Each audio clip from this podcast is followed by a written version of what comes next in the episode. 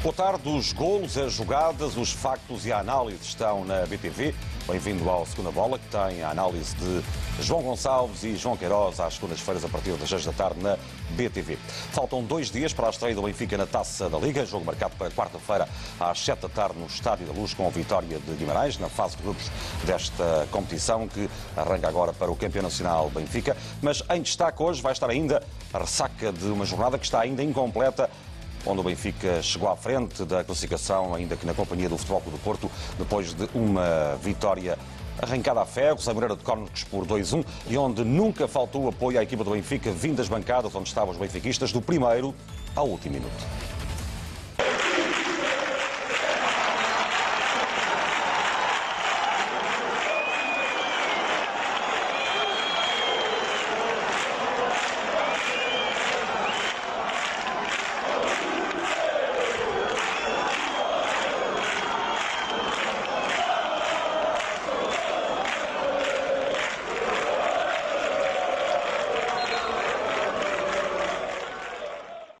Foram eles que empurraram o Benfica para a vitória arrancada a ferro já para lá dos 90 minutos. Já lá vamos, para já conferimos os resultados da jornada ainda incompleta da Liga NOS, esta jornada que só vai acabar em Alvalade, depois das 9 da noite, quando o Sporting receber o líder Famalicão à partida para esta jornada. Para já o Benfica está provisoriamente na frente com os mesmos pontos do Futebol Clube do Porto. Também a destacar daqui por uma hora o Sporting Braga Marítimo, uma jornada que começou na sexta-feira à boa maneira portuguesa, de sexta à segunda-feira começou com a vitória do uh, da Ferreira por 2-1 frente ao Desportivo das Aves. Depois o Rio Ave venceu o Belenense Chade com pouca gente nas bancadas, claro, no estádio do Jamor. O Benfica, com casa quase cheia, venceu a Maneira de Cones por 2-1.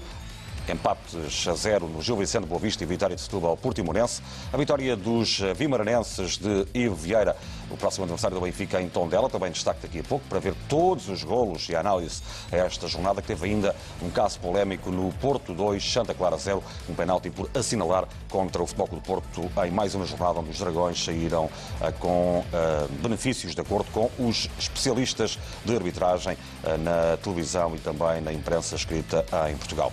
Fique também com algumas curiosidades desta jornada. A jornada 6, repito, ainda incompleta. O Benfica tem o melhor ataque com 15 golos marcados, tal como o Futebol do Porto, e a melhor defesa, aqui isolado, com 3 golos sofridos. O Moreirense sofreu a primeira derrota e os primeiros golos em casa neste campeonato. O Vitória de Setúbal tem apenas um gol marcado, tem o pior ataque da prova. É o próximo adversário do campeonato uh, para o Benfica, no próximo sábado às 7 da tarde na Luz. O Aves tem a defesa mais batida, 18 golos sofridos, está no último lugar da tabela classificativa. O Boa Vista continua invicto na Liga, tal como o Famalicão, que joga daqui a pouco em Alvalade. Já o Passos de Ferreira obteve a primeira vitória neste campeonato, já com Pepa no comando ao segundo jogo e até agora, na jornada, houve mais vitórias fora de casa, três, do que em casa. Duas vitórias em casa.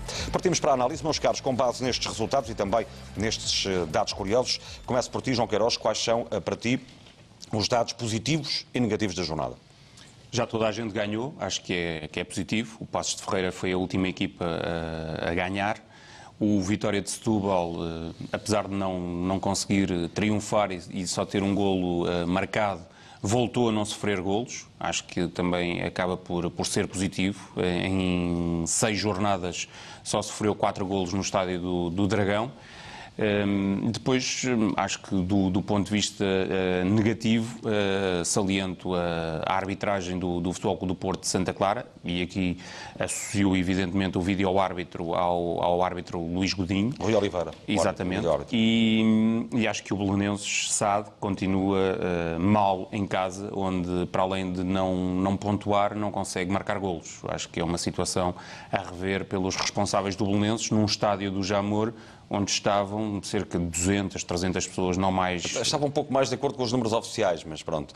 Olhando, tal como sim, tu fizeste, sim, sim, não parece. Não parece. Estavam perto de 900 naquela câmara, de acordo naquela câmara por trás da baliza, eu, eu ao intervalo tive a oportunidade de, de espreitar, via-se um núcleo de adeptos do Belenenses sobre a direita, outro núcleo de adeptos do Rio Ave sobre a esquerda e eu só me o estádio estava às moscas. Só me baseei nos números oficiais, a não ser que estejam aqui a contabilizar os vendedores de gelados, batatas fritas, os jogadores em campo, e é muito os treinadores. Triste, é muito triste talvez para, com toda a gente junta, pode ser que chegue todos, a nós estamos aqui um bocadinho a... Isto é uma tristeza, não é? É, a rir, mas isto é muito triste. É, e e, e deixa-me dar, dar aqui uma, uma palavra para o Clube de Futebol dos Belenenses, que hoje completa 100 anos, eh, portanto é o aniversário do, do Clube de Futebol dos Belenenses. Que não quer ter nada a ver com não com quer ter nada a ver com, com, celebrar os este, com, 10%, este, é, com, este, com este Belenenses SAD, que, que não tem ninguém no, no, no seu estádio e, e, portanto, isto faz mal à competição. Não é esta a, a competição que todos desejamos. E vês alguém preocupado com isso? Eu não vejo. Vocês viram alguém preocupado com, com esta questão? Não. Não, é estranho, mas uh, o que é um Está facto. tudo bem, está tudo é, ótimo. O que é facto é que é um assobiar para o lado constante e, e esta que é uma situação que, que deve ser eh, debatida, até porque vejamos, o Belenenses, o Clube de Futebol dos Belenenses está a fazer o seu percurso.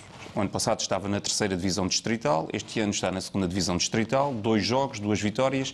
Ninguém nos garante que não chegue daqui a dois pares de anos ao- aos campeonatos profissionais e depois, como é que vai ser? Vamos eh, ter eh, a colisão entre dois eh, belenenses? Ainda não percebi. Nem eu.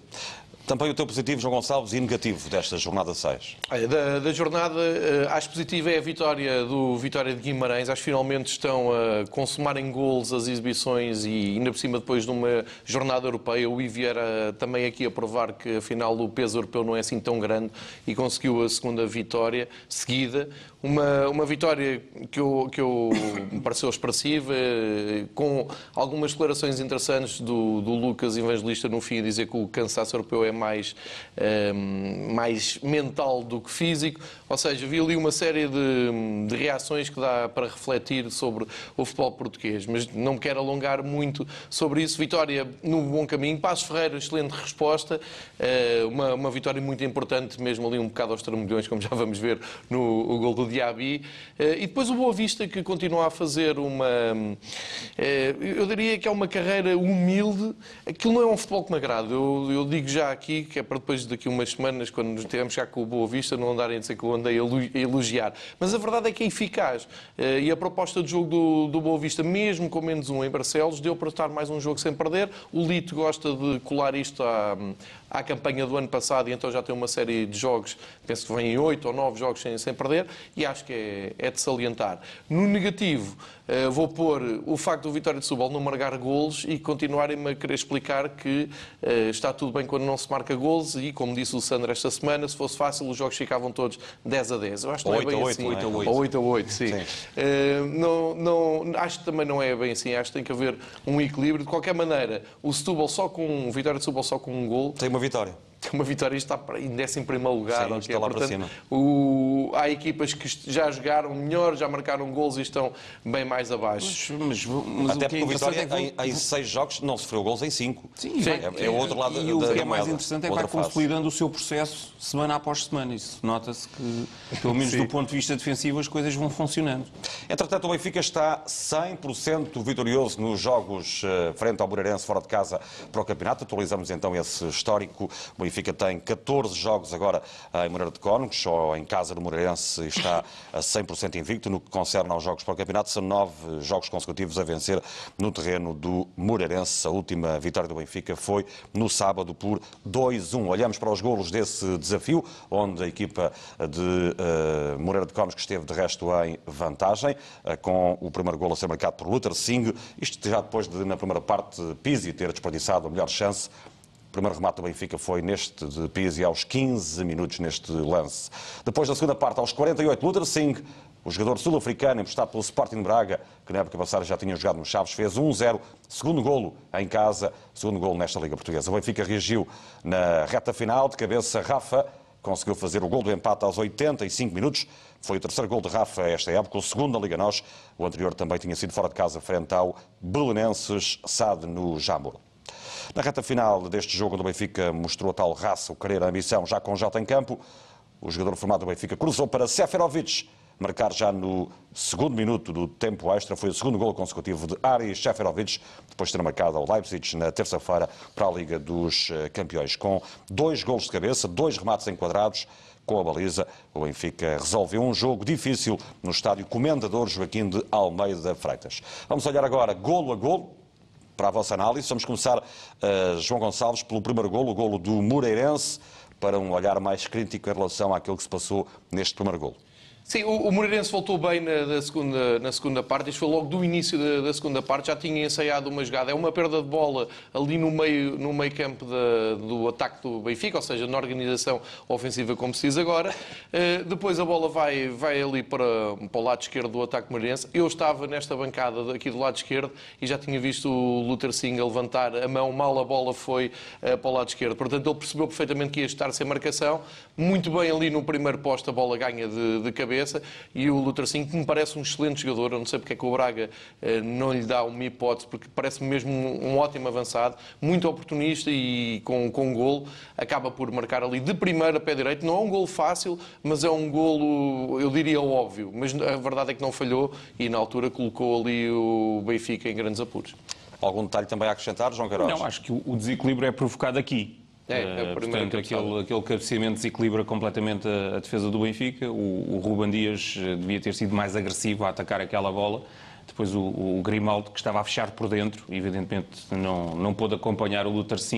Ele finalizou de primeira, como, como o João referiu, e, e, e muito bem. Portanto, se tivesse dominado a bola o lateral espanhol ainda, ainda lá chegaria, provavelmente, assim, bom gol para, para o Moreirense, que se adiantou no marcador. Agora analisamos o gol de Rafa, eh, que foi o primeiro de cabeça ao serviço do Benfica, e na carreira, desde que chegou ao futebol uhum. sénior, nunca tinha marcado um gol de cabeça. E é um gol pleno de, de, oportunidade, porque só dava para fazeres aquilo. Eh, é um, é um gol de reação, não é? É um gol de ataque à bola, é uma reação à, à, à primeira cabeçada uh, e muito enquadrado.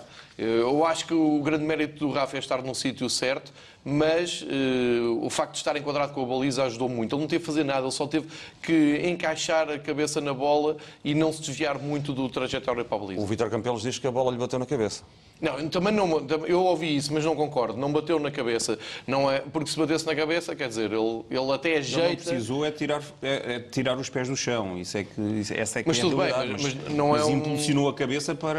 para Sim, não para fez tábua, quer dizer, ele, ele, até ajeita. Ele tem, ele, há ali uma, um momento de gênio do Rafa, é que percebe perfeitamente que não é preciso fazer muita coisa. Basta empurrar e dar-lhe a direção certa ele tinha a felicidade de estar, num lugar certo e estar enquadrado, portanto não, não, não teve que fazer muito mais. A verdade é que ele não tem mais golos de cabeça uh, a jogar no, no Benfica, nem penso no Braga também não. Nunca aconteceu, é a primeira vez. Pronto, e não é por acaso, é que, é que isto não é de um cabeceador, isto é de um jogador oportuno e inteligente. Não, é, também com a estatura é dele, isto. também não... Claro, não se está espera que marque muito. É, não se pede que, que, que marque muitos golos de, de cabeça. Seja como for, como se dizia pelo Brasil, por Itália, por Espanha, a Força Aérea, agora também se diz em Portugal, a Força Aérea do Benfica, eh, com mais um raid aos 90 mais 2, chegou ao 2-1. Também a vossa análise ao golo de Seferovic. Ele que depois no festejo fez menção como que uh, tirar a tampa do ketchup, não é?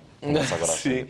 Mas, mas deixa-me começar pelo princípio. Uh, o Benfica aqui já, está, já tinha esgotado muitas uh, equações para chegar à área e é a segunda vez que Ruben Dias agarra sim, a bola. No, depois da linha do, do meio campo e é ele que varia o flanco do jogo. A primeira consegue meter no coração da área, a segunda ele mete na esquerda no Jota, é um passo intencional e é uma maneira de apanhar a defesa muito bem organizada do Moreirense desprevenida, porque ali o segredo está na maneira como o Jota conseguiu uh, acatar o passe, pensá-lo e fazer o cruzamento certo. Este passe do Ruben é Sim. muito, muito bom. O Ruben Dias que tinha colocado a bola na, na cabeça do, do Rafa. Foi decisivo o Ruben Dias. Sim, foi, foi, foi. O cruzamento do Jota é excelente, muito tenso e o Seferovic eh, ataca a bola de uma forma exemplar. E, e se há grandes gols de cabeça, este é um grande gol porque a bola sai com uma potência da cabeça do Seferovic, potência e colocação. É que Sim. não foi só uh, potência e, e, e, portanto, é materializar a reviravolta para, para o Benfica. E uma menção honrosa para Ruben Dias, o central do Benfica e da Seleção Nacional. É bom lembrar que é titularíssimo do Benfica e da Seleção Nacional, uh, que venceu a Liga das Nações. Acaba por uh, fazer mais uma abertura extraordinária que rasgou toda a defesa adversária. E aqui está o homem Jota, que entrou aos 88 minutos e serviu Seferovic aos 92, o que significa que no Benfica, mesmo em pouco tempo, todos contam.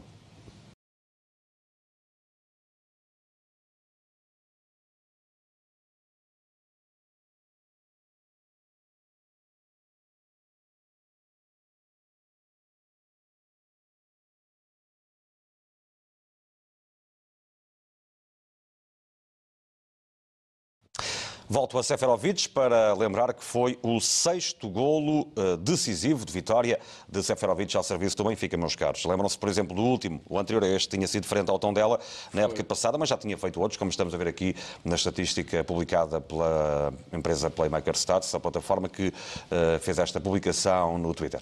Sabes que o, dos golos que todos estão ali, o primeiro foi aquele que mais marcou, que foi o gol em Chaves, numa altura em que ele já estava a ser muito criticado também, não sei se lembram. Ele tinha vindo da Bundesliga e, como só tinha marcado 5 golos no último última temporada, antes de chegar ao Benfica, estava ali com um rótulo de, eh, enfim, de contratação falhada. Mas espera aí, que ele nessa época, minutos... peço desculpa interromper, marcou na Supertaça, marca na primeira jornada do campeonato, creio que é contra o Braga, e depois marca em Chaves. Precisamente. Portanto, foi naquele período onde ele marcou 4 ou 5 gols seguidos. Precisamente. Apesar de tudo. Um, e o gol em Chaves é depois de uma exibição que estava já para, para empatar o jogo, ele marca mesmo no. Acho que é o Rafa, não é? Faz o cruzamento para ele. É, é o, é Rafa. Rafa. À é direita Rafa, e depois sim. ele desvia na, quase de calcanhar. Ao primeiro posto. Ao primeiro posto. Sim, sim, sim, Muito, muito oportuno. E aí eu acho que ficou apresentado. E a partir daí, como se viu na, naquele gráfico, são vários os jogos que ele acaba por decidir, nomeadamente este, aqui de cabeça, e eu acho que foi um gol à, à ponta de lança. Eh, portanto, espero que esteja explicada a utilização e a insistência no Seferovic. Leva três gols esta época. Entretanto, ele chegou ao gol 37 pelo Benfica. João Queiroz é o clube onde marcou mais golos até agora na carreira, porque no Eintracht Frankfurt fez em três temporadas 19 eh, golos, no Novara chegou aos 10 golos, na Real Sociedade, há quem não se lembra, mas ele passou por lá, apontou 4 golos, no Neuchâtel Chamax 2, na Fiorentina 1, ele que tinha começado no Grasshoppers a carreira. É, e se somarmos aqueles emblemas todos que estão ali em baixo, excetuando o Benfica, uh, concluímos, e são uh, mais 5 uh, clubes, concluímos que marcou 36 por esses cinco clubes em conjunto e por o Benfica já leva 37. O, este gol do, do Moreirense é muito idêntico àquele que ele marcou uh, frente ao Tondela. Uh, também um gol de cabeça nos, nos, instantes finais. Em Guimarães ele parte do banco e, e, acaba também por, por ser decisivo num jogo que também não foi muito feliz em termos exibicionais por parte do, do, do Benfica, uh, mas salientar que, que, desta feita ele consegue marcar num jogo em que o Benfica tem a particularidade de, uh, mais uma vez, provocar uma reviravolta no marcador. E não a é, sexta na era, é, na a sexta era na era, na era Bruno Lage, o que é, o que é significativo. Eh, entretanto, olhamos também para os números de Raul de Tomás neste jogo, à boleia do Playmaker Stats, o jogador uh, espanhol, ex-Real Madrid e Raio Vallecano, emprestado na época passada, uh, fez 16 remates na Liga Nós até agora, ainda não tem qualquer golo. É inevitável falar dele, por mais que uh, se queira fugir ao assunto, nós aqui não fugimos nem a este, nem a nenhum assunto, porque esta é a televisão dos benfiquistas e temos de dar voz também a todos os, os momentos de inquietação dos benfiquistas. João Gonçalves, importa ouvir a tua opinião sobre este desempenho. Aqui é traduzido em números, uh, tudo espremido dá em zero golos, mas a verdade é que há uma parte que não está aqui traduzida nos números, que é a parte qualitativa do, do jogo de, de RDT. Exato. Sim, eu, não, eu, nunca iria fugir a, a, este tema porque eu estou confortável com as exibições do, do Raul Tomás. Eu sei que se pede um avançado que, que tenha gol, que marque golos, mas mais uma vez, e, e se olharmos com atenção a estes números, é o jogo em que ele remata mais. Eh, isto também tem um pouco a ver com a ansiedade a crescer no, no, jogador, o que é normal. Há ali um lance na primeira parte em que há uma jogada bem construída e o Raul Tomás, que geralmente é generoso na maneira até como se envolve nas manobras ofensivas e como vê colegas melhor posicionados, ele não hesitou, puxou a bola para o pé esquerdo e rematou ao primeiro posto. Saiu mal. Eh, eu acho que é importante que o Raul Tomás conviva bem com isto, não, não entre tanto na, na ansiedade, não se deixe levar tanto pela crítica, porque ele está a ser muito útil na, no seu jogo. Ele que em Espanha marcou até de livre várias vezes, esteve Aqui tentou. Uh, perto de tentar marcar de livre. Aliás, o primeiro remate sai mal e depois é. o segundo até é melhor, creio que é de pé sim. esquerdo o segundo, sim, sim. onde ele poderia ter uh, marcado.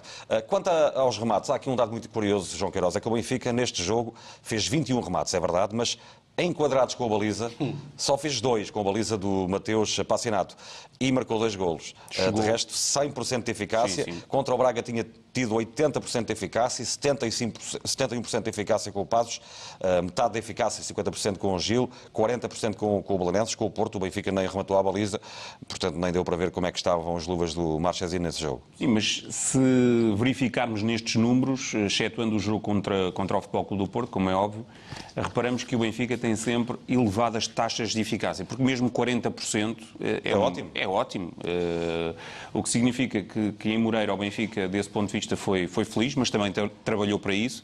E o, e o guarda-redes do, do Moreirense não fez uma única defesa, também é um, é um facto a salientar. porque teve a oportunidade para, para, para ser chamado a, a intervir duas vezes e, e acabou por, por não conseguir evitar que o Benfica marcasse os dois gols que lhe, lhe permitiram somar mais três pontos. Através da plataforma Goldpoint, sobretudo no site e também no Twitter, tivemos acesso aos dados estatísticos deste jogo que merecem a análise do João Gonçalves. É, são números que mostram e que justificam a vitória do Benfica, acima de tudo. Nomeadamente, o que tu já salientaste, são 21 remates, só dois é que são enquadrados. Foi um jogo estranho nesse, nesse aspecto. O Benfica, na primeira parte, parecia ter o jogo demasiado controlado, parecia uh, havia uma sensação de facilidade, uma facilidade que se veio a ver que era falsa, mas quando o Benfica dominou, não impondo velocidade, que acho que foi esse o grande problema do Benfica, não optou pela velocidade e pela imprevisibilidade que o Pizzi e o Rafa costumam trazer ao jogo e o Benfica, sei lá, aos 20, 20, 25 minutos, costuma ter ali 3, 4 oportunidades de gol criadas. Eu disse isso aqui uh, quando foi com o Belenenses, por exemplo, no, com o Belenenses Chade. Uh, e nesse, neste jogo senti que os remates foram mais uh, em despachar a bola do que propriamente em procurar o gol. O primeiro grande remate que tu tens é do Pizzi e é a primeira grande jogada construída com perigo, sendo que o Benfica pode chegar ao gol. E o Benfica não fazendo esse gol, parece que houve uma inquietação que, da parte do Benfica no jogo que acabou por dar vida ao Moreirense. Mas posse de bola está lá, o ataque está lá, os passos entre os jogadores do Benfica uh, estão lá.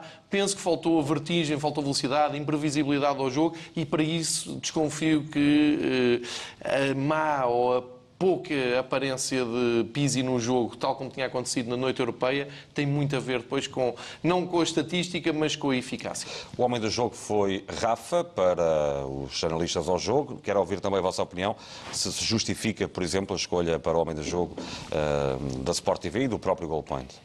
Claramente, acho que o Rafa foi, foi o melhor jogador em campo, foi o o mais vertiginoso do ponto de vista técnico, o jogador que acelerou mais o jogo do Benfica, uh, conquistou dois amarelos, mais uma vez, aos seus adversários, um ao Fábio Pacheco, outro ao Bilel, os dois na, na, na primeira parte, marca um golo, portanto acho que o Rafa, com, com inteira uh, justificação, acaba por, por merecer este, este título de, de homem da partida. Também é para ti, João Gonçalves? Num desses amarelos que o João Queiroz estava a falar, eu fiquei muito preocupado porque ele acaba o primeiro jogo a cochear, a primeira parte do jogo a cochear. Aliás, ele tem ali uma série de minutos em que está completamente a ver se consegue ficar em jogo. Eu fiquei preocupado com essa entrada. É uma entrada Não... muito feia, até a queimar o Rubel. É porque acho incrível, eu, eu, duvido que aquilo seja entrada para amarelo, eu acho que poderia ter havido ali o cartão vermelho. Mas, é do Bilel aos 38 minutos, Exatamente. É? É, é, é, já muito perto do é, intervalo. Ainda no meio campo do Benfica. E a verdade é que tira-se tira o Rafa até ao fim do, da primeira parte, tira-se o Rafa do jogo. Eu temi o pior, felizmente o Rafa foi a tempo de ficar em campo. Eu acho que esta clarividência do Rafa tem também a ver com a tal descida de produção do Pizzi, porque têm sido eles os faróis, vamos chamar-lhes assim, do ataque do Benfica e só sobrou o Rafa. E ainda bem que ele conseguiu sobreviver a esse ataque antes de, do intervalo. Há um dado curioso é que o Benfica, à sexta jornada, é há 10 anos que não tinha tão poucos golos sofridos, tem 3 golos sofridos, João Queiroz, eh, só mesmo nos tempos em que o Benfica tinha aqui na baliza, em 2009, 2010, é que encontramos um registro semelhante, 3 golos sofridos à sexta jornada. Sim, e, e, uma coisa é ter três golos sofridos e, um, e, e esses três golos sofridos denotarem, vá lá, algum algum engano, não é? Serem, não serem verdadeiros, mas o, o comportamento defensivo do, do, Benfica tem sido excelente, não tem permitido grandes veleidades aos seus adversários. Mas toda a gente critica eh, atualmente, os grandes especialistas do futebol em Portugal, a chamada transição defensiva, ou seja, o momento em que o Benfica perde a bola a forma como reage uh, à perda de bola. Uh, tu concordas com isso? Pelo menos pelo que estás a dizer, não concordas? Não, não concordo. Acho que o Benfica esteve mal num jogo, frente ao Futebol do Porto. Se analisarmos aquilo que tem sido a campanha do Benfica até este momento, uh, verificamos que o Passos de Ferreira não criou problemas ao Benfica, o Belenenses cria numa escorregadela do, do, do Ruban Dias, o, o Braga atira uma bola ao poste em 90 minutos, é a única situação de perigo que tem. É verdade que contra o Gil Vicente há ali alguns erros do ponto de vista defensivo que, que, que, podem ser assinalados à equipa do Benfica, mas em Moreira de Cónegos o Moreirense marca, marca um golo, o Odisseis faz ali uma ou outra defesa e não há muito mais do ponto de vista ofensivo produzido pela, pela equipa de Moreira de Cónegos. Portanto, acredito que o Benfica está, está equilibrado. É verdade que, que Florentino eh, transporta outros índices de agressividade e outro, outra capacidade para, para a equipa eh, se estruturar do ponto de vista defensivo de uma forma melhor, mas o Gabriel também, também auxilia bastante nesse, nesse, nesse compromisso. Agora, acho que o Benfica tem estado bem e os três golos são reflexo disso.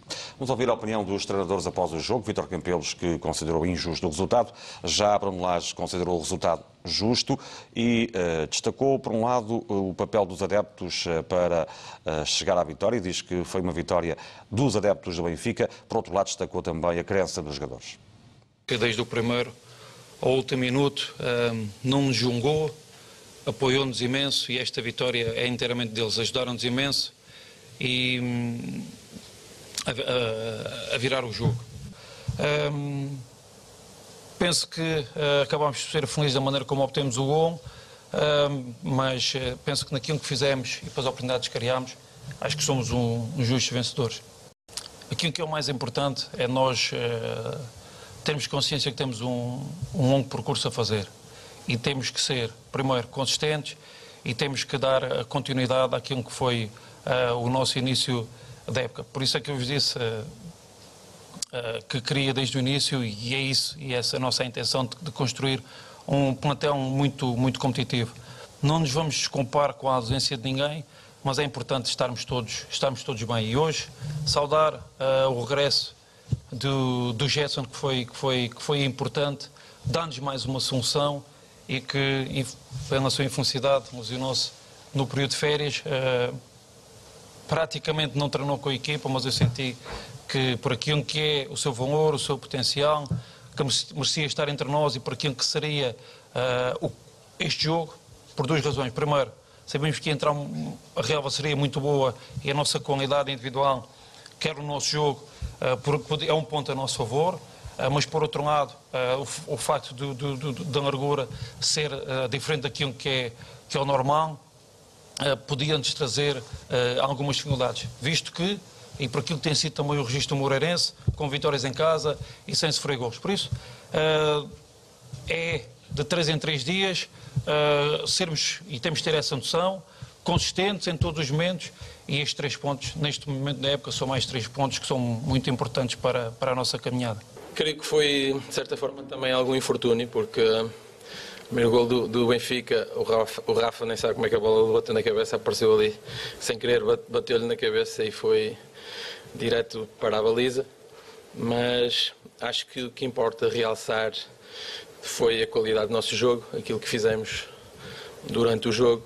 Uh, ainda antes uh, do Benfica ter marcado e logo após termos feito 1 a 0, tivemos uma excelente oportunidade por, pelo Nené, que podia ter, estava sozinho no coração da área, podia ter dominado a bola e podia ter tido um, uma melhor finalização, que podemos ter feito 2-0.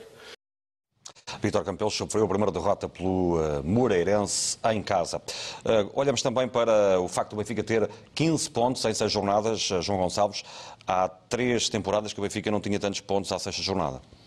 Sim, é, é um bom arranque, tirando o, o, tal clássico com o Porto. Eu acho que o Benfica está muito marcado por, por, o tal clássico com o Porto, mas há pouco estavas a mostrar uh, os gols sofridos. Uh, em 2009, por exemplo, o Benfica, à sexta jornada, não tinha jogado com o Porto e só tinha aqueles mesmos gols sofridos que tem uh, nesta temporada. E já jogou com o Braga também. Braga. E já foi a Braga e já recebeu o Porto num clássico. Ou seja, isto são, estatisticamente e factualmente, são números muito, muito bons de, de arranque de temporada. Agora, o problema é ter perdido em casa com o Porto e parece que essa ferida ainda não se fechou. Este jogo marcou o regresso à competição de Jetson Fernandes quase cinco meses depois.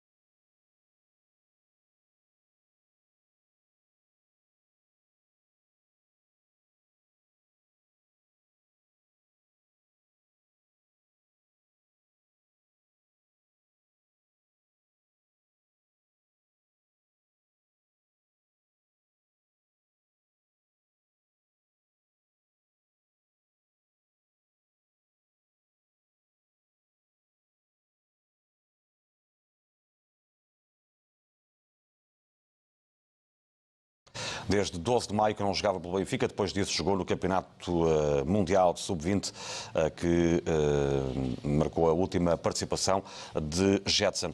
Voltou em boa hora, João Gonçalves? Voltou, voltou bem, voltou com boa onda, como se costuma dizer no, no futebol, porque ele entrou e trouxe aquela alegria dele, aquela frescura e acabou por assistir à reviravolta dentro de campo. 25 minutos em campo, que nota dás a Jetson? Sete. Acho que, que acelerou o jogo do Benfica, sobretudo pelo corredor central, transportou muito jogo para, para diante e, portanto, foi um regresso extraordinariamente positivo do, do número 83 do Benfica. Viramos a agulha agora para o Futebol do Porto, que ontem venceu o Santa Clara por 2-0 no estádio do Dragão. Aí estão os golos da vitória dos Dragões. O primeiro foi de Zé Luiz, aos 15 minutos. Depois, César Martins, o ex-central do Benfica, marcou na própria baliza aos 41. Com este gol, Zé Luiz igualou Pizzi no topo dos goleadores do campeonato eh, português. Meus caros, a vossa análise também a esta vitória do Futebol do Porto, eh, João Gonçalves? Eu diria que foi uma, uma vitória natural, não é? tendo em conta também o passado uh, histórico destes, destes dois clubes, mas fica marcada realmente por uma incógnita, que eu não sei o que é que acontecia se o Santa Clara transformasse aquela grande penalidade e fosse atrás de um Porto que na altura já parecia ter tirado um pouco o pé, um pouco à semelhança do que tinha acontecido em Portimão, e o jogo acaba por ficar marcado por, essa, por esse lance. Agora imaginem que este gol do César tinha sido contra o Benfica na própria baliza. Não, eu, ia lá chegar porque ia só dizer isto. Eu vi um estudo na, nas redes sociais do site do António Tadeia após o Benfica ter beneficiado de autogolos. E tu tinhas-me chamado a atenção para na jornada da Liga Europa ter havido qualquer coisa como 9 ou 10 é, autogolos. Pelo menos que eu tivesse contado foram 9. Só na, naquela noite. Só, só naquela, naquela noite. noite. E depois voltamos para o Campeonato Nacional e o Porto uh, beneficia aqui de um autogol do, do César, que é um belíssimo central e foi aqui realmente infeliz. Mas é mesmo como tu dizes, se isto fosse na luz e então se fosse o César, o que é que se estava a escrever e que estudos é que apareciam aí, porque quando é nos outros campos parece que é sempre tudo normal. E ainda bem que eu não gosto de especular sobre isso, mas fico um pouco irritado quando é que o Benfica até origina uns estudos estatísticos. Aliás, o Porto andou a lançar suspeitas quando foi o último jogo do, do Benfica em casa, com o gol, o autogol do Nogueira. São patetices, quer dizer, meter em causa a dignidade das pessoas vale tudo hoje em dia. Não, os atletas uh, e, e tenho uh, razões para, para afirmá-lo, são, são do melhor que, que o futebol tem. E, e, portanto, quando, quando estão dentro das quatro linhas. São mesmo melhor. É, só pensam numa coisa, em, em, ganhar o jogo. Portanto, isto é uma infelicidade que, que acontece. O César. Oh, João, será que é pelo facto do, Porto, do, do Santa Clara ter jogado com três centrais? Se calhar atrapalharam-se aqui. Porque não tem jogado com três centrais, jogou com três centrais. Tinha jogado na, na, na partida com, contra o Moreirense com, com, três, com três centrais, ou seja, na jornada anterior. Agora, a equipa tem tido um excelente comportamento defensivo. Uh, era, aliás, uh, a entrou, menos batida. É, entrou no, no estádio do Dragão com uma defesa menos batida, sofreu dois golos. Acho que isto acaba por não beliscar uma época penso que o Santa Clara irá fazer uh, tranquila. O, o, Santa Clara tinha perdido na primeira jornada com o Famalicão, perde agora no estádio do Futebol Clube do Porto.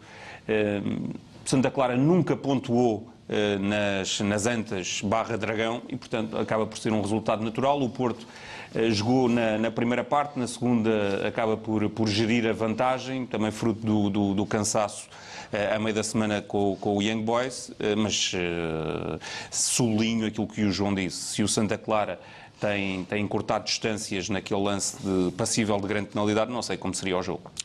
E uh, vale a pena agora também recuperar um lance, mais um, onde ficou por marcar uh, uma grande penalidade, de acordo com os especialistas em arbitragem. Aqui está o lance do Uribe o colombiano com o ex-jogador do Benfica, formado no Benfica, Fábio Cardoso. A vossa opinião? Sabes, eh, sabes que eu estava a ver o jogo e depois, eh, como o jogo teve parado para a assistência do, do Fábio, eu passei para a Sport TV+, e estava a ouvir eh, um ex-jogador, que é o Souza, dizer que não tem dúvidas nenhumas que aqui não há falta nenhuma, porque o jogador vem de trás. O que é que isso tem a ver? O que é que me explica o que é que tem a ver o facto de um jogador vir de trás a disputar a bola? Só se marcam penaltis quando o jogador vem de frente. Eu fiquei muito baralhado com as explicações que foram dadas ontem durante a noite e durante o rescaldo. Mas hoje fiquei tranquilo quando olho para o jornal do jogo e vejo que os três, eh, as três opiniões eh, dão uh, penalti, claro, para o Santa Clara que não foi marcado. E, não só, não... João, penalti e vermelho. Ah, evidente, claro. Ah, e estamos a falar do melhor jogador do Porto, talvez no jogo, que é o Uribe, fez um belíssimo jogo, mas fica marcado por esta jogada, uh, dita por especialistas que, que é uma cotovelada intencional. Do insuspeito geral do jogo, não é? O insuspeito geral do jogo, sim, porque eu, eu dormi um pouco uh, sobressaltado sobre isto, mas hoje estou tranquilíssimo uh, a dar a opinião. Agora, é engraçado é que é a terceira jornada seguida em que o insuspeito jornal do jogo também percebe que o Porto está a ser beneficiado pelo VAR, e isto é lamentável o que faz aqui o, o VAR uh, Rui Oliveira. Rui Oliveira, que foi aquele árbitro daquele jogo da época passada, onde Vasco Santos era o vídeo-árbitro no jogo com o Feirense, onde ele no campo assinala, seguindo a instrução do assistente, um fora de jogo que toda a gente, enfim, viu depois nas imagens televisivas, e depois o Vasco Santos chamou para ir ao vídeo-árbitro, lembram-se desse jogo, Lembro, e ele muda a decisão, que inicialmente era correta, por uma decisão incorreta. E valida o gol. E valida o gol. gol. Foi um zero do Porto contra o Feirense. Contra o, o jogo estava muito apertado. Sim, primeiro é gol. Assim, penalti, expulsão, penalti para o Santa Clara, expulsão do jogador do Futebol Clube do Porto. Um, em seis jornadas é a terceira vez que o Futebol Clube do Porto é, é, é beneficiado. Um, e, e, assim como para os jogadores eu não gosto de lançar suspeitas, também não gosto de lançar suspeitas para os árbitros e, e não gosto de falar dos árbitros uh, por regra, nem antes dos jogos e muito menos depois, é sinal que fizeram um bom trabalho. Mas estiveste aqui a falar dos remates do, do, do Seferovic e do, do RDT, antes deste jogo, no jogo anterior e no outro. Sim, sim, Portanto, sim. se falaste do, do RDT ter sim. falhado não sei isto quantos um gols, ponto... tens que, falhar, isto, isto tens que um... falar dos falhanços dos árbitros isto também. Isto era um ponto de ordem para, para dizer o seguinte, Helder. Eh, eu fui alertado por uma, por uma publicação que está a circular na, na net, não sei se é verdadeiro ou não, de que uh, este vídeo-árbitro, Rui Oliveira, tem sido uh, recorrentemente chamado para, para jogos do Futebol Clube do Porto é, é genro de um antigo presidente do, do Conselho de Arbitragem da Associação de Futebol do, do Porto, uh, Alexandre Morgado. Não sei. Uh, não sei se não Alexandre sei Morgado está, está, está ligado uh, a alguma situação menos lícita com o Futebol do Porto, nem me interessa saber. O que eu, o Mas que quem eu... marca os árbitros é, é, o Conselho de Arbitragem da Federação. Claro. Do, Agora, do Fontelas Gomes e do João Ferreira. Exatamente. Agora, o que eu sei é que este Rui Oliveira numa determinada época em que houve um boicote aos Jogos do Canelas, foi o único que furou esse, esse, esse boicote. Eh, e eu acho que tudo isto deve ser eh, investigado para bem do próprio árbitro e para defesa do, do Conselho de, de, de Arbitragem. E mais, enquanto isto não for escrutinado até uh, uh, ao ínfimo pormenor, eu acho que o árbitro devia ser poupado a ser, uh, a ser utilizado nos jogos contra, contra, em que intervém o Futebol do Porto, quer como árbitro, quer como vídeo-árbitro. Porque, lá está, uh, para, para que a verdade desportiva possa, possa funcionar e para que não hajam sucessivas críticas ao trabalho deste Rui Oliveira, eu acho que seria benéfico. O Rui Oliveira parece ter subido numa situação também uh, pouco lícita, porque, segundo li nessa, nessa publicação, terá, terá copiado, acabou por se sobrepor a um árbitro de. de Copiou onde? Nos, nos testes? Nos testes. Uh, mas, mas tudo isto são, são informações que não partem de mim, são informações que eu, que eu li, que não sei se Sim, sequer. mas sabes são... que hoje em dia também se lê por aí muito disparate. Sim, não, sei, se, são, é verdade, não sei, se são verdadeiras não ou sei. não, mas uh, parece que, que, que terá alcançado a subida de categoria em detrimento de um árbitro de, de, de Beja. E, portanto, todas estas situações que, que são pouco claras, acho que, e até, poderão, e até é poderão não ser verdadeiras, volto a, volto a reafirmar, deviam ser esclarecidas para bem do, do árbitro, para bem do Conselho de Arbitragem, mas para, já para que, que tudo funcione dentro de, Fica o teu alerta e o teu desafio, mas o facto aqui é que foi um erro grave, mais um. Sim, mais um erro grave. Esse é que ninguém pode, não podemos falar dizer, se ele copiou. Sabemos se que... O que sabemos é que ele estava no VAR e não viu um lance que toda claro, a gente viu. E sabemos que era grande penalidade, expulsão, uh, nem sequer uh, podemos aferir se, se a grande penalidade seria ou não concretizada mas caso fosse concretizado, o jogo pois, seria certamente se calhar diferente. vai pedir desculpas amanhã, não é? Claro, uh, tal como, como, como aconteceu no, no, Algarve há uma semana atrás e, e há, há, três semanas ou há um mês no, no, no jogo entre o Foco do Porto como, e o Vitória de Guimarães. Mas como é que se explica que na Sport TV+, que é um canal é o do operador do, oficial do, da Liga, dois comentadores estejam em direto a dizer que não há falta nenhuma, foram dois, não foi só o Sousa, uh, estejam a dizer em direto que não há uh, penalti nenhum porque não há intenção. Eu, eu, eu, pergunto isto porque posso ser eu a, a interpretar mal o, o lance. Mas acho que não há dúvidas, não é? Vocês os dois disseram, não há dúvidas. Se eles tivessem ouvido o especialista em arbitragem da Sport TV, tinham a resposta. Do juízo final, não é? Sim, do juízo final que disse que era, uh, tal como disseram os restantes uh, ex-árbitros, que era vermelho e, e penalti. Uh, mas seja como for, isto, como disse há pouco o João Gonçalves, não mete em causa a superioridade do Porto neste claro. jogo. Os dados estatísticos também mostram isto, da goal point. 19 remates para 6 do Santa Clara. O Porto, nas estatísticas do jogo, também esteve por cima. E Zé Luís voltou a ser eleito o melhor em campo nesta Liga Nós. Quer ser um bocado aziado. É, Saiu um bocadinho aziado, ele não queria Saiu, sair. mas uh, vinha de uma lesão, tinha uns instantes antes uh, falhado um passe e o Sérgio Conceição, a partir daí, Sim. não teve dúvidas, uh, sacou o Zé Luís e, e, colocou o Soares em campo, que vinha, aliás, de uma noite europeia positiva, tinha Sim, marcado dois gols e oferecido a vitória ao Futebol Clube do Porto. Seja como for, o próximo adversário do Benfica é o Vitória de Setúbal, que empatou no Bonfim 0-0 com o Portimonense. Ainda assim, a equipa sadina, neste duelo, uh, no estádio do Bonfim, teve quase 5 mil adeptos. Foi a melhor assistência da temporada no estádio do Bonfim, de acordo com os dados que hoje foram publicados na imprensa. Uh, mas atenção, porque em seis jornadas o Vitória, como disse já há pouco, não sofreu golos em cinco desses seis jogos. Só o Futebol do Porto conseguiu marcar golos ao Vitória, ganhou 4-0 no Dragão.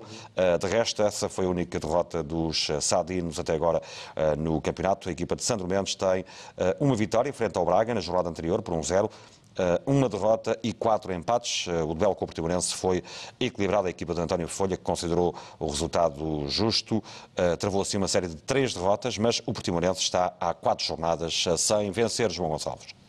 Sim, e parece-me que tem matéria-prima para muito mais. O Folha uh, anda aqui a evitar um pouco esse rótulo de desilusão de início de, de campeonato, mas acho que. Ainda por cima, depois ouvi-lo ontem a dizer que ficou confortável com o empate 0-0, que o resultado foi justo, porque acaba por pôr um travão a essa série. Dá-me ideia que o Portimonense está uns furos abaixo daquilo que se pedia e que se pretendia. Eu, o meu barómetro do Portimonense é sempre aquele jogo na luz eh, que eles fizeram com o Folha e também com um plantel bem recheado e que deu muito trabalho aqui e chegaram a ter momentos muito bons de futebol. E não vejo esse Portimonense este ano, até com jogos acessíveis, não, não, não tenho visto. Vi ali uns fogachos contra o Porto, mas depois, eh, no, no seu todo, desde que começou o campeonato, vejo muito abaixo. E o Vitória de Setúbal eh, parece-me falta ali um pouco de acerto na, na frente, talvez também um pouco mais de ambição na, na hora de, de, atacar, mas o que fica na minha memória é aquela vitória com o Braga, que é incrível, ganha 1-0 depois num, num, lance que nós aqui salientámos ser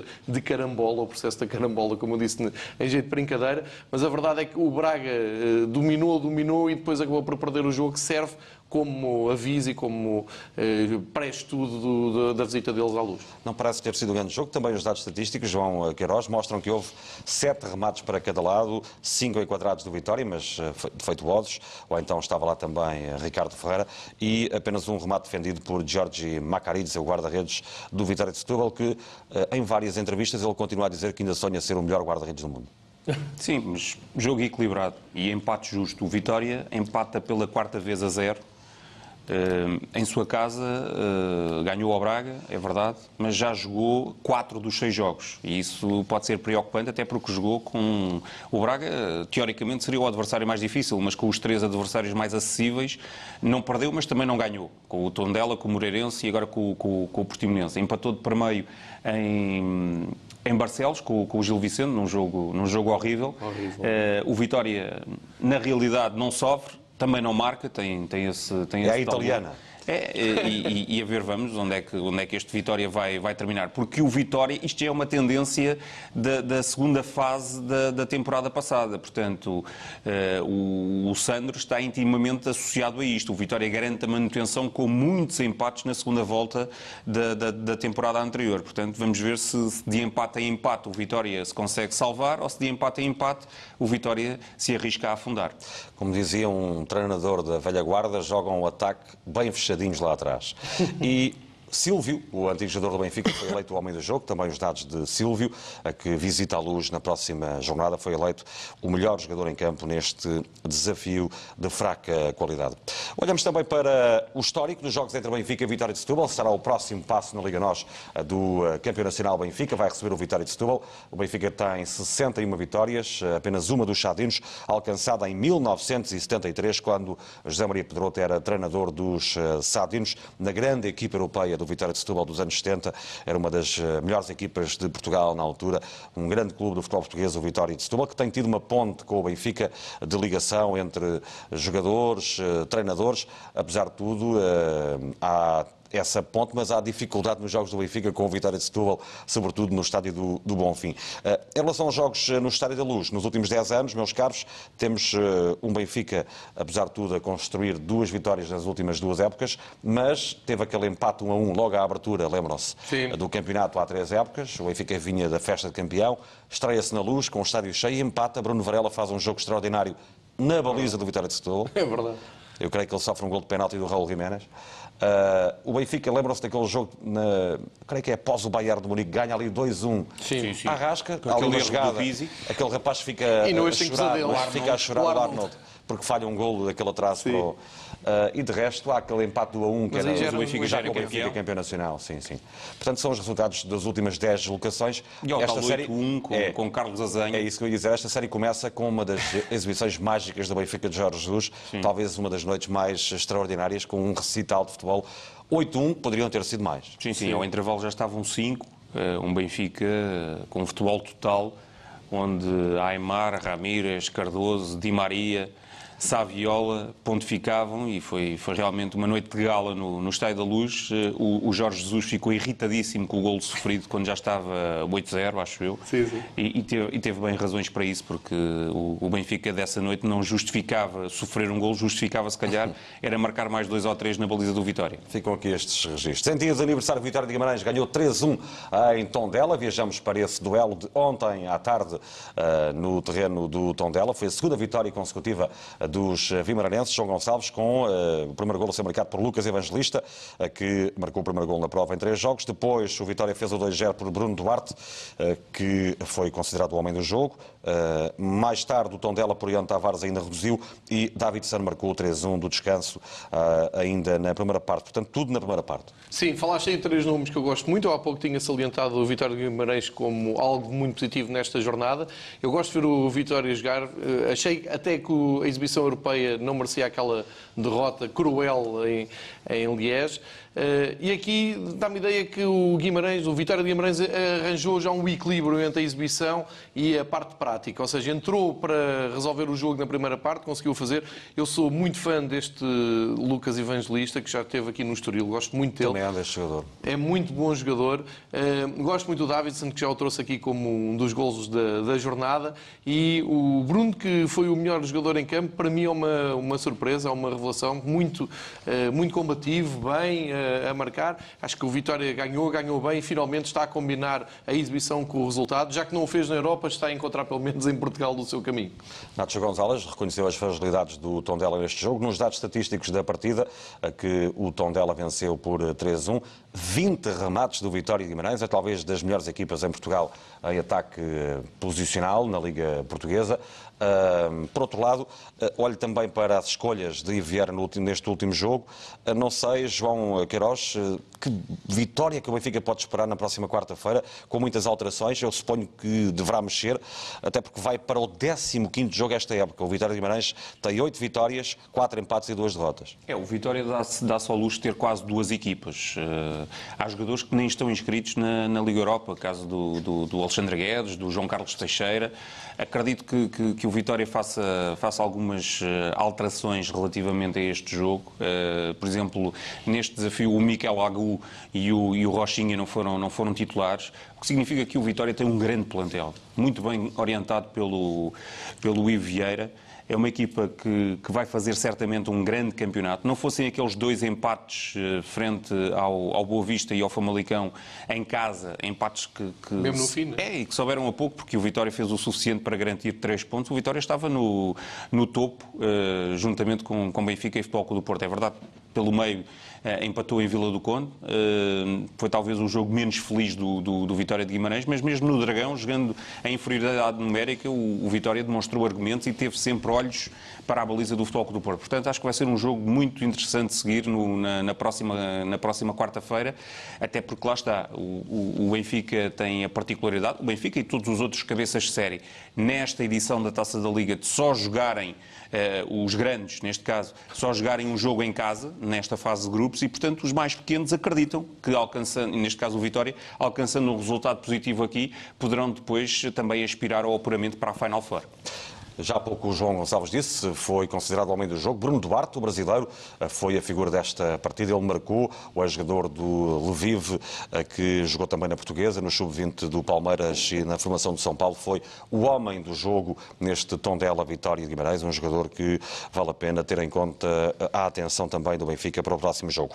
Viramos a página para o Gil Vicente Boavista. Em Barcelos não houve golos, empate 0-0 neste duelo, onde a equipa achadarazada manteve a invencibilidade. Já há pouco pouco aqui destacada uh, pelo uh, João Queiroz, a invencibilidade do Boa Vista, que chegou mais de uma hora com menos um jogador. O brasileiro Gustavo Sauber foi expulso aos 21 minutos. Boa Vista que continua assim imbatível, leva seis jornadas sem derrotas. O Gil Vicente, depois da vitória na jornada inaugural frente ao Futebol do Porto, daí para cá nunca mais ganhou, mas uh, neste duelo não faltaram ocasiões.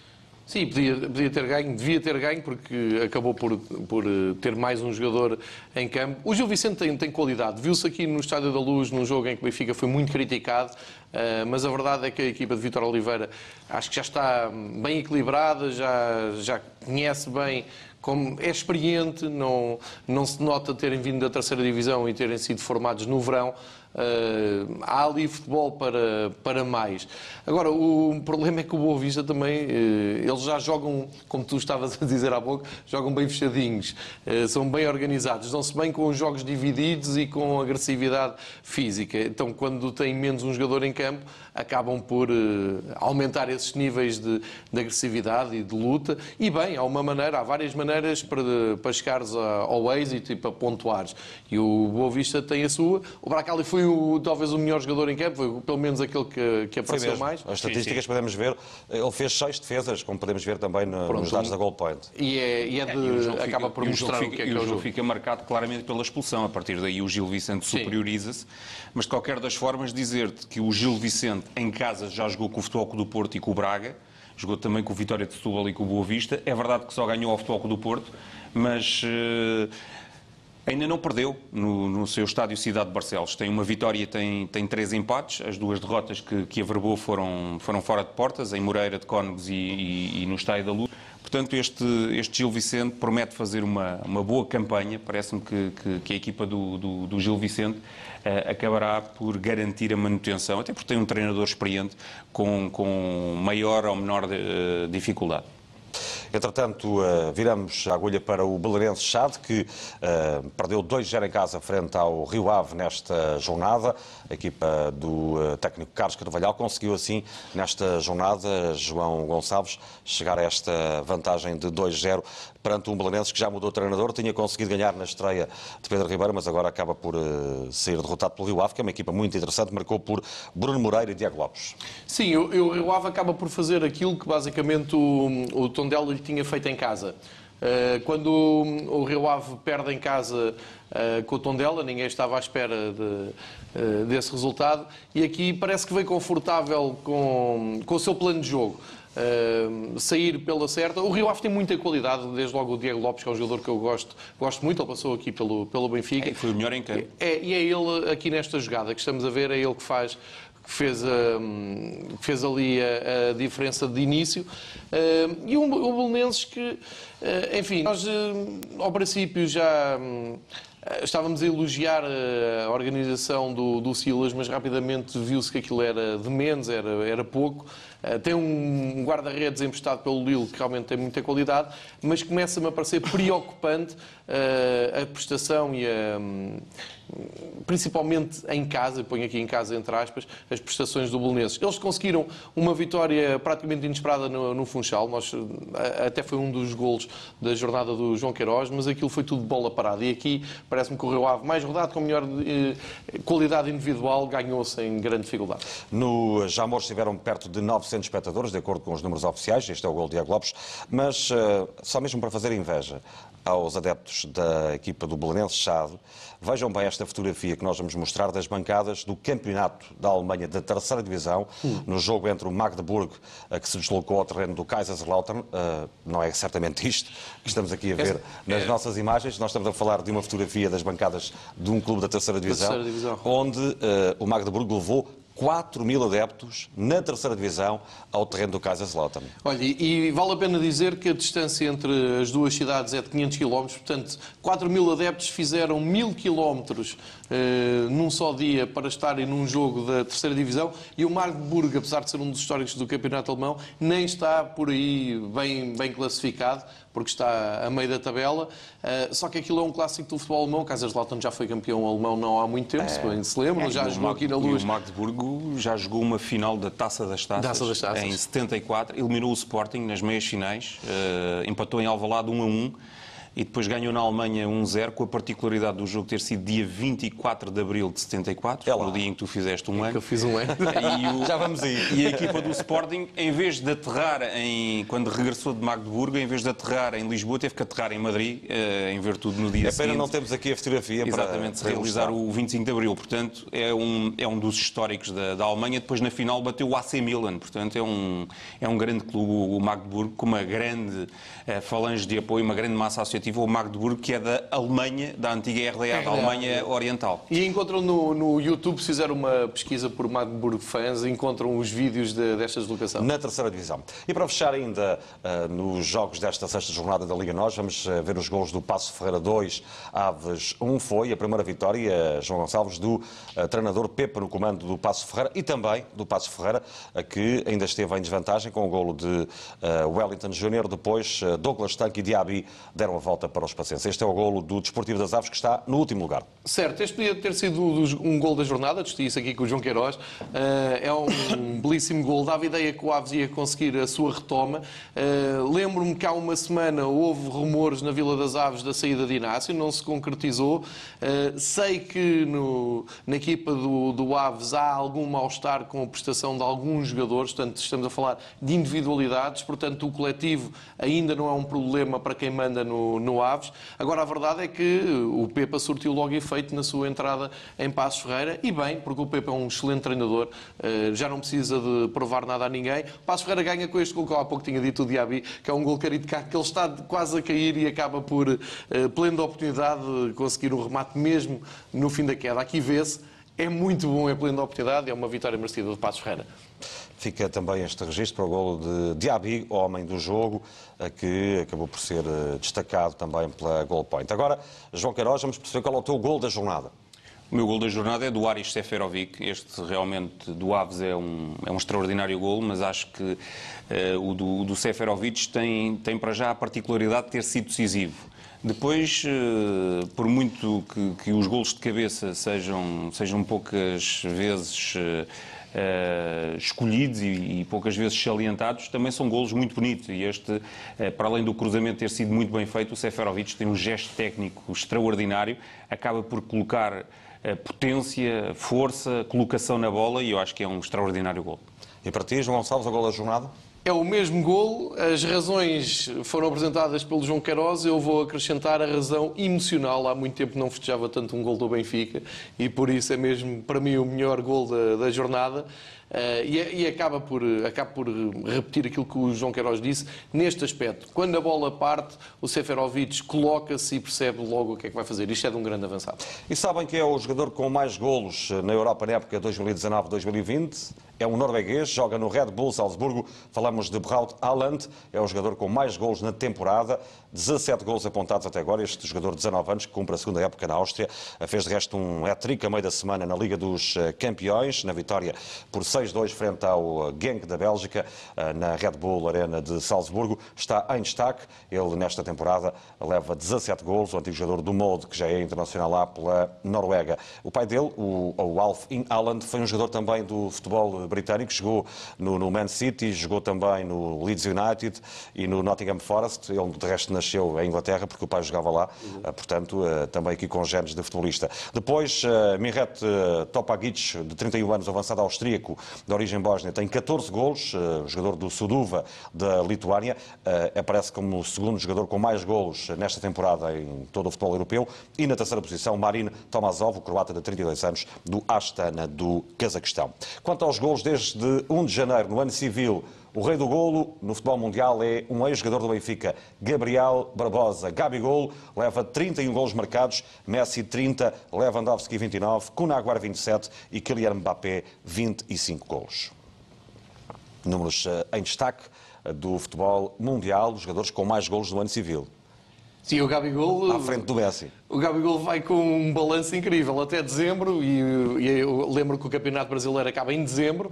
Eh, eu acho que ele vai aumentar aqui a soma. Eh, e é aproveitar enquanto o Messi está na moda baixa, ele vem de uma lesão e não está fácil para os lados de, de Barcelona. Já o Lewandowski está, está a marcar golos como o bebo água, é incrível. É, e chamou a atenção do, do Tito, só podia, não é? Chamou-o à seleção mas deixou os adeptos do, do Flamengo numa pilha de nervos. É porque não para o Brasileirão para os compromissos da, da seleção e pois. até o próprio Jorge Jesus eh, veio a, a criticar, a claro. criticar o. Veio, veio, veio, jogos veio a terreno criticar o. dizer que, que era mais importante no Brasil jogar com o Senegal e com a Nigéria particulares do que, mas... do que uma competição internacional, porque o, o, o Gabigol uh, vai chegar mesmo em cima da hora para, para a primeira mão da meia final contra, um, contra o Grêmio na, na taça dos Libertadores. Por um lado, tem a ver com os calendários que são miseráveis no, no futebol sul-americano e sim, na sim, relação sim. com a FIFA. Isto é inacreditável, é de amadorismo é. puro. E depois, não podem querer que os jogadores sejam chamados à seleção, estão sempre a dizer que não são chamados. Pois. E depois, quando vão. Aqui o problema é que o Tito chamou três mas, do pronto, Flamengo. Isso dava e tinha prometido só levar é. um de cada equipa. Esse cada é que é o problema. mas depois Exato. também permite ao Jorge Jesus dizer que com ele já levaram três jogadores à seleção do Brasil, claro, que valoriza claro, os jogadores. Claro, claro. Não se, não se pode pedir tudo, não é? A jornada 6 uh, da Liga Portuguesa vai terminar daqui a pouco com o Famalicão a tentar defender a liderança. O Sporting Famalicão chama a atenção para os dados antes desta partida. O Sporting nunca perdeu com o Famalicão e ganhou sempre em Alvalade aos eh, minhotos. Só a vitória vai permitir ao Famalicão manter-se na liderança isolado. O Famalicão está invicto neste campeonato. O Sporting só ganhou duas vezes nos 90 minutos nos últimos 16 jogos oficiais e particulares. Atenção a isto. Duas vitórias em 16 jogos, isto é inacreditável uh, num clube que é candidato ao título. Nos últimos 17 jogos oficiais e particulares, o Sporting sofreu sempre golos e o Sporting tem 14 golos sofridos em 7 jogos uh, oficiais nesta temporada. São dados importantes no lançamento deste jogo, que será às 21 horas em Alvalade para fechar esta jornada. Há aqui também um dado curioso, podemos ver aqui um, um, gráfico que foi publicado esta semana no 00, que tem a ver com aqueles líderes por esta uhum. altura do campeonato que depois acabam por se afundar ou não. O Boa Vista e o Belenenses são duas exceções. Sim. sim, sim. Não, e repara, acabar até ao sexto lugar não é nada mau, quer dizer, para... só que aqui Belenense e Boa Vista são históricos, não é? O Belenense agora uh, é outra coisa, é outra, um, outro conceito de Belenenses, mas o Boa Vista é um histórico e tens ali também o Vitória.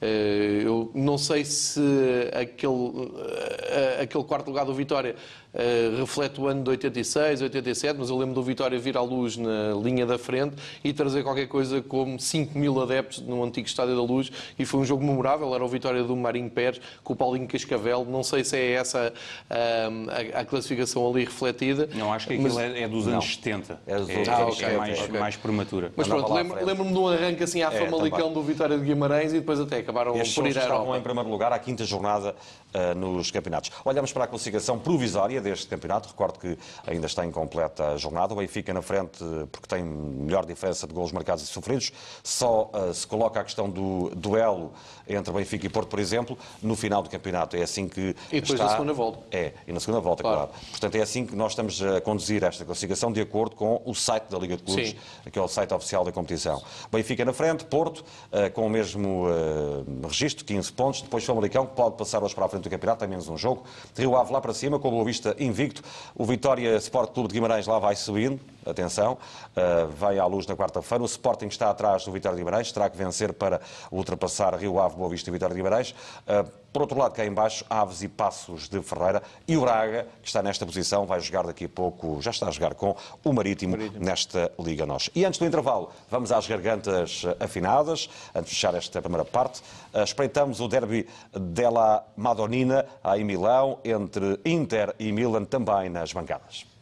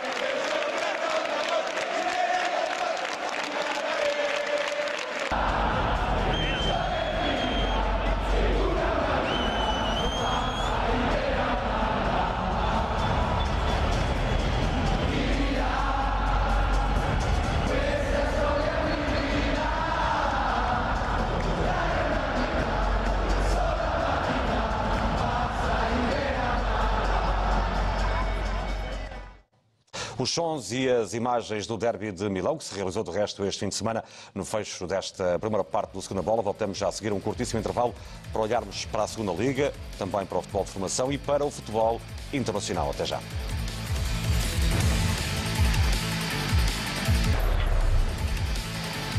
Segunda parte do Segunda Bola, olhamos agora para a Segunda Liga e para os resultados também da sexta jornada, onde o Benfica perdeu frente ao Leixões em Matosinhos. Aí estão os resultados desta jornada.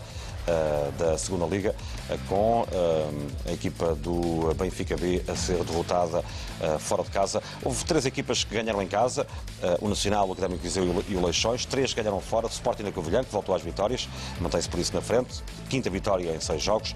O Casa Pia, a primeira vitória neste campeonato, conseguiu nesta jornada vencer pela primeira vez e logo fora de casa, frente ao Cova da Piedade, e também a vitória do Estoril, que está a atrapar na classificação, uma jornada com três empates que uh, tem como destaque também, obviamente, a derrota do Benfica frente ao Leixões no último minuto. Na classificação está na frente o Sporting da Covilhã, com 15 pontos, segundo lugar para o Nacional com 14. O Benfica B aparece aqui na 11 posição. O Benfica B que continua eh, sem vencer e sem marcar gols fora de casa. Olhamos para esse duelo de Matosinhos ontem de manhã, onde Sevilar foi o melhor em campo.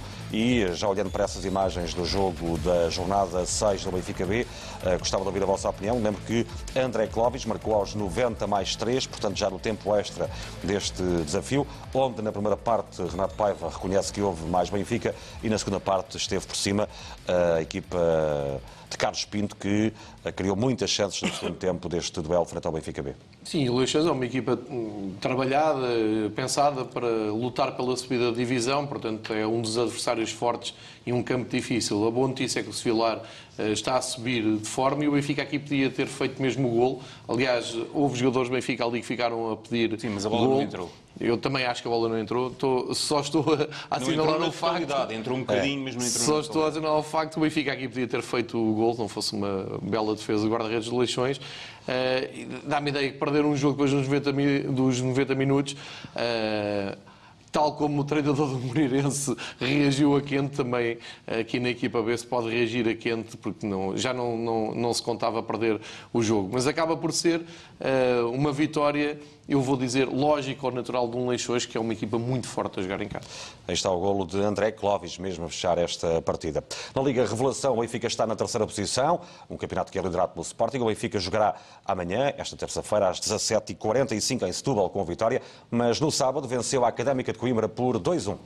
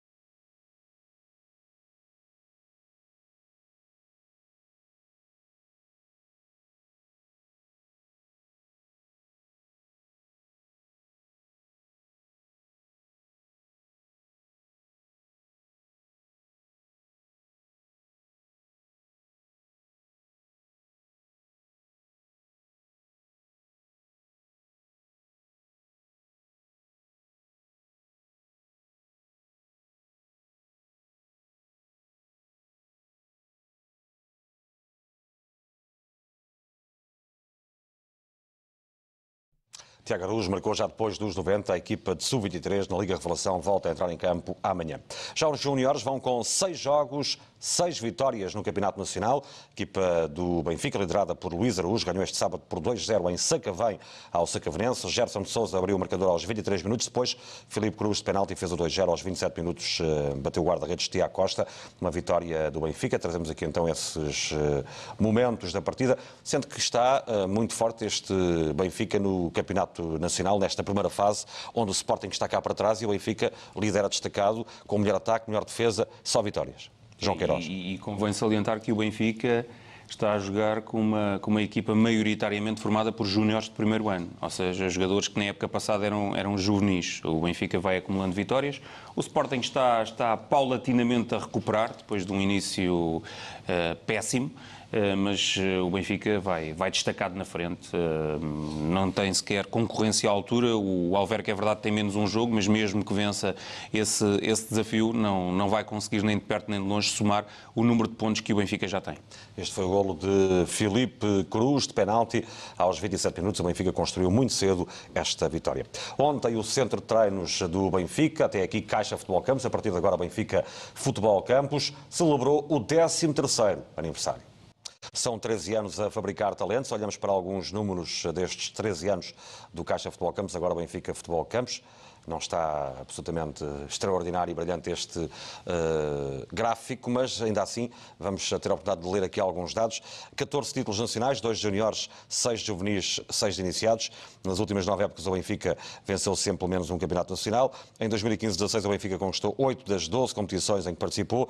Uh, desde 2006-2007, desde que há a Caixa Futebol Campos, agora o Benfica Futebol Campos, o Benfica uh, já teve mais de 440 atletas internacionais e desde 2010-2011 o Benfica é o clube com mais mais jogadores nas seleções, sendo que destaca ainda nove formados no Caixa Futebol Campos no atual plantel do Benfica. Destes dados, o que é que vocês destacam mais? A última situação, nove jogadores formados no Caixa Futebol Campos, é, é sinal de que, é, primeiro, tive, teve o Benfica que, que, que semear para, para depois colher os frutos deste, deste processo intenso de, de, formação. E não são só os novos jogadores formados no Caixa Futebol Campos, são também, e há que contabilizar, os que já saíram e que poderiam estar no plantel do Benfica. O Bernardo, o André Gomes, o Gonçalo Guedes, Ali o João Cancelo. Aparece na fotografia, é Luís Filipe Vieira, com a menina dos olhos, que é o Caixa Futebol Campos. Exatamente. Aí está, a fotografia acha aí do presidente do Benfica. O João Félix também faz parte de, de, de, de, uma série de jogadores, portanto, se contabilizássemos todos, seriam lá, duas dezenas. Alguma nota, João Gonçalves? Base do Benfica, feita no Seixal, e o Benfica cinco vezes campeão em seis anos. Acho que é por aqui o caminho e está aprovado e muita gente duvidou. Agora no futebol feminino, o Benfica leva duas vitórias em duas jornadas. Neste fim de semana goleou em Alvar Alvarense por 7-0. A matemática ajuda nas contas para o resumo da segunda jornada da Liga BPI para o Benfica. O primeiro golo apareceu cedo, com muita gente nas bancadas e na área da Ovarense. Darlene achou por bem recuar para Yasmin e aí, a visão perfeita para o primeiro golo. Lúcia Alves, ao segundo poste, não perdeu a oportunidade de marcar. A partir daqui, a matemática existe e é aplicada a Darlene. Ponto-chave no segundo gol, depois do bom trabalho coletivo, a missão de marcar pareceu muito fácil. Voltamos a ter Darlene no terceiro golo, desta vez de grande penalidade, mas o hat-trick da brasileira surgiu mesmo, mas já no segundo tempo e desta forma tão clara. Mas Jaise também queria ter uma palavra a dizer, ou como quem diz, um hat-trick a dizer.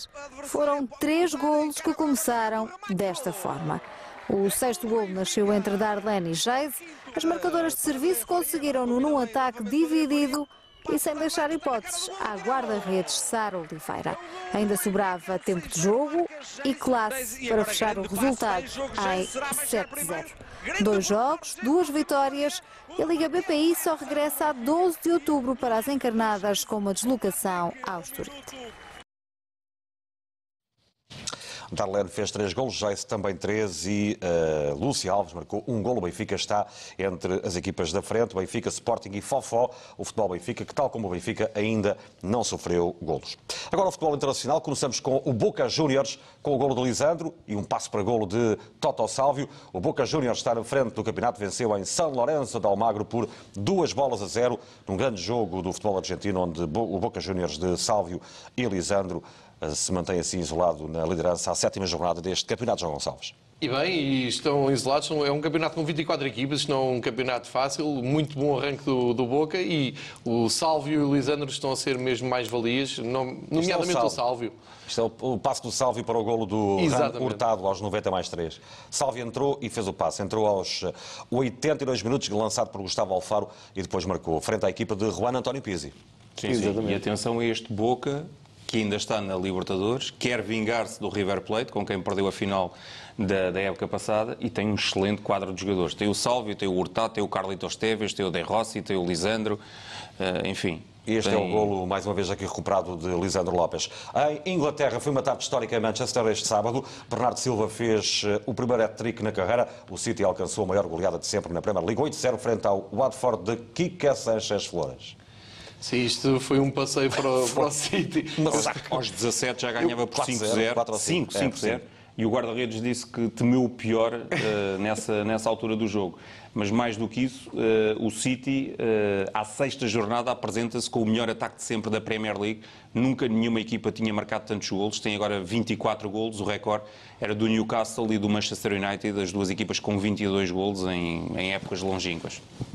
E João Gonçalves, o hat-trick de Bernardo Silva, o primeiro na carreira, não é? Olha, o Bernardo, a começar aqui neste gol em que ele percebe que quase se tem que ajoelhar para marcar de, de cabeça, fez um, um, grande jogo. O Bernardo sempre joga de, de início, acaba por ser um candidato a melhor em campo na equipa de City. Quando entra, costuma ir a tempo ainda de marcar o seu gol, uh, mas na forma em que está o De Bruyne, na forma em que está o Agüero, na forma em que está o Bernardo, o City neste momento é um autêntico rolo compressor.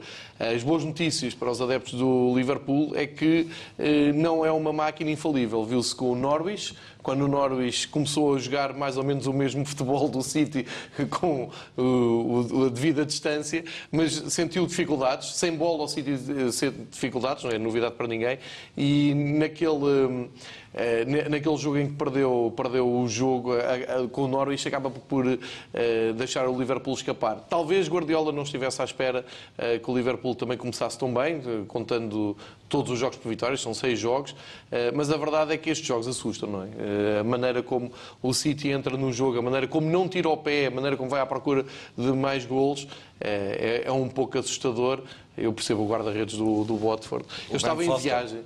Eu, eu estava em viagem na altura e pensei que havia algum problema com o meu live score. Uh, as, as maiores vitórias sempre na Premier League, por diferenças de, significativas, oito gols são estas, uh, sendo que o Manchester United está lá no topo, em 94-95, ganhou por 9-0 ao Ipswich Town e uh, há também um 8-0 do Newcastle ao Sheffield Wednesday, um 9-1 do Tottenham ao Wigan, mas este é um dos, jo dos jogos mais desnivelados de sempre, Sim. daquela que para muitos é a liga mais competitiva do mundo e depois tem resultados destes, não é? Sim, Sim. e o Watford já mudou de treinador, trocou de espanhóis, saiu o Ravi Gracia, entrou o Kike Sanchez Flores, que empatou com o Arsenal a 2 uhum. uh, em casa, mas agora foi absolutamente triturado por esta máquina de, de fazer gols. Regresso a Bernardo Silva, foi o terceiro português a marcar na Premier League, juntou-se a Diogo Jota, que pelo Wolverhampton marcou ao Leicester, e a, a Cristiano Ronaldo, que marcou num duelo frente ao Manchester, uh, pelo Manchester United, frente ao Newcastle, em 2007-2008.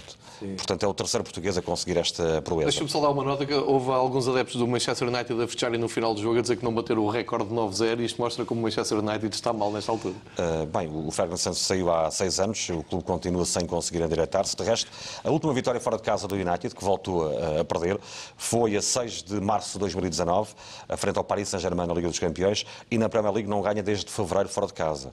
O é Manchester United, que é o clube, o maior clube de Inglaterra. Não sei se viste aquela imagem de, dos adeptos a cantarem que no dia a seguir o treinador era despedido sim, e sim, alguns sim. elementos do Manchester United foram apanhados a cantar isso. E ontem o Mourinho voltou a arrasá-los. Em Stamford claro. Bridge, o Liverpool conservou assim a liderança invicto, só vitórias no campeonato inglês. O primeiro gol foi espetacular, marcado por eh, Alexander Arnold aos 14 minutos Festejou Jurgen Klopp, depois eh, Roberto Firmino marcou aos 30 minutos. Ainda houve um golo espetacular também de Negolo Conté. Bons golos neste duelo eh, frente ao eh, Chelsea de Frank Lampard.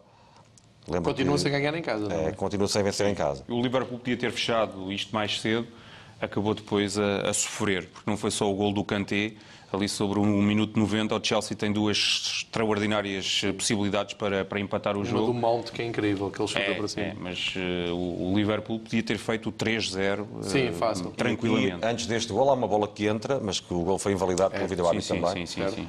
Mas bem invalidado. Sim, bem invalidado. Que no início Acho da que é o jogada... Aspilicueta que está fora de É, jogo. está, está, é muito antes, mas, mas está realmente fora de jogo. Este é o golo de Firmino e depois um belíssimo golo do N'Golo Kanté. Lembro que o Liverpool tem 18 pontos, City 13, Leicester, Arsenal e West Ham com 11. O Everton voltou a perder, a equipa de eh, Marco Silva. Aqui está o golo de N'Golo Kanté, fantástico fácil, jogador. não é? Sem hipóteses eh, para o guarda-redes Adriano, que substituiu na baliza do Liverpool um candidato a melhor guarda-redes do mundo, Alisson.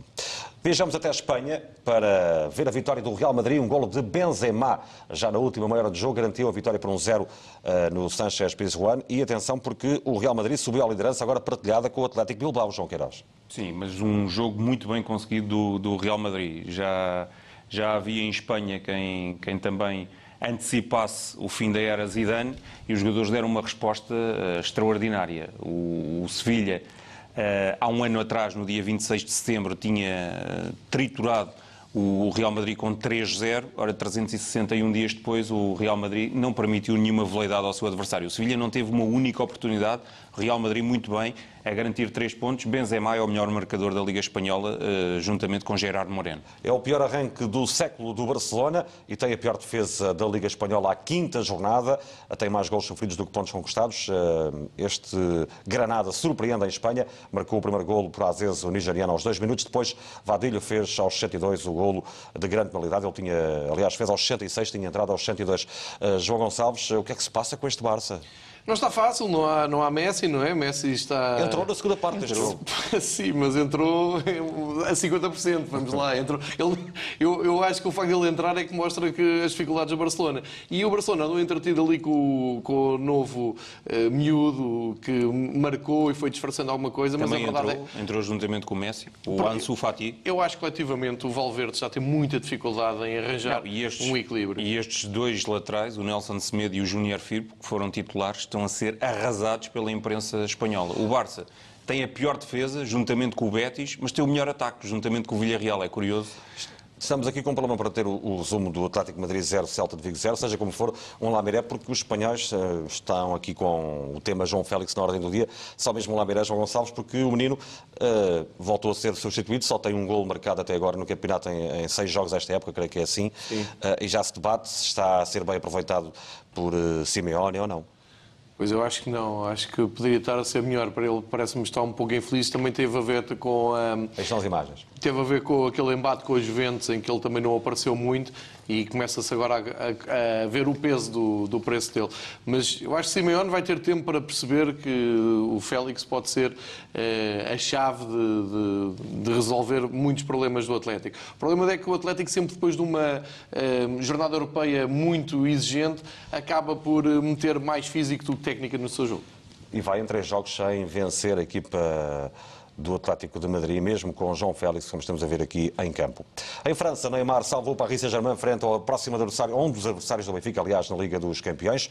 Um golo do brasileiro já na reta final do jogo garantiu a vitória por uma bola a zero do Paris Saint-Germain, que é líder do campeonato em França, bateu António Lopes, o guarda-redes António Lopes, o guarda-redes português. Aqui sem hipóteses, Neymar, eh, apesar de assobiado, continua a decidir Grande exibição, grande exibição do Neymar.